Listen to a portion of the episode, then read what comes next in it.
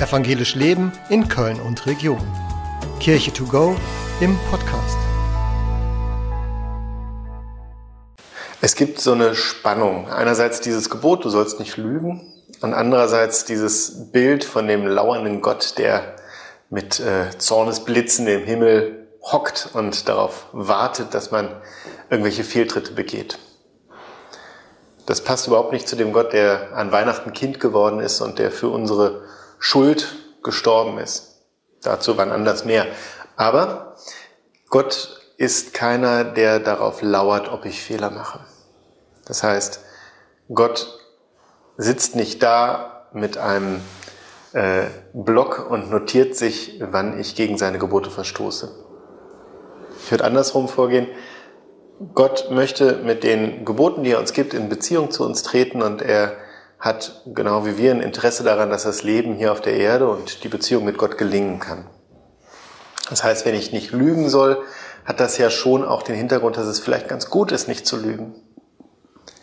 Gott wirkt hier auf der Erde und ich mache mit in diesem Wirken Gottes. Das heißt, als Christ, als Anhänger von Jesus ist es meine Aufgabe, an seinem Reich hier auf der Erde mitzubauen. Und da baut man einfach schlecht auf Lügen. Eine Beziehung, die mit einer Lüge beginnt, hat es oft schwer durchzukommen. Ähm, wo ich es nötig habe zu lügen, äh, da habe ich entweder ein Problem mit den Menschen mir gegenüber oder mit mir selbst. Das heißt, Lügen sind Ausdruck von einer Beziehung, die gestört ist. Letztlich geht es für mich um die Frage, äh, wie komme ich eigentlich ehrlich durchs Leben? Und äh, ist es nicht so, dass Ehrlichkeit ähm, mich in einer Beziehung weiterbringt als Unehrlichkeit? Es gibt natürlich Momente, wo Ehrlichkeit schwierig ist. Zum Beispiel, wenn mein Sohn fragt, was ist eigentlich in dem großen Päckchen da auf dem Kühlschrank? Ist das für meinen Geburtstag nächste Woche und was ist da drin? Dann kann ich sagen, ähm, ja, da ist ein neues Playmobil-Piratenschiff drin. Oder ich kann sagen, ach, das brauche ich für die Arbeit. Ähm, das ist, wenn man streng sein will, eine Unwahrheit und doch würde ich sagen, es ist keine Lüge, weil es ähm, keine, kein Ausdruck einer, einer fehlgeleiteten Beziehung ist. Gott will gute Beziehungen. Gott will, dass es gut läuft zwischen uns und zwischen uns hier auf der Erde.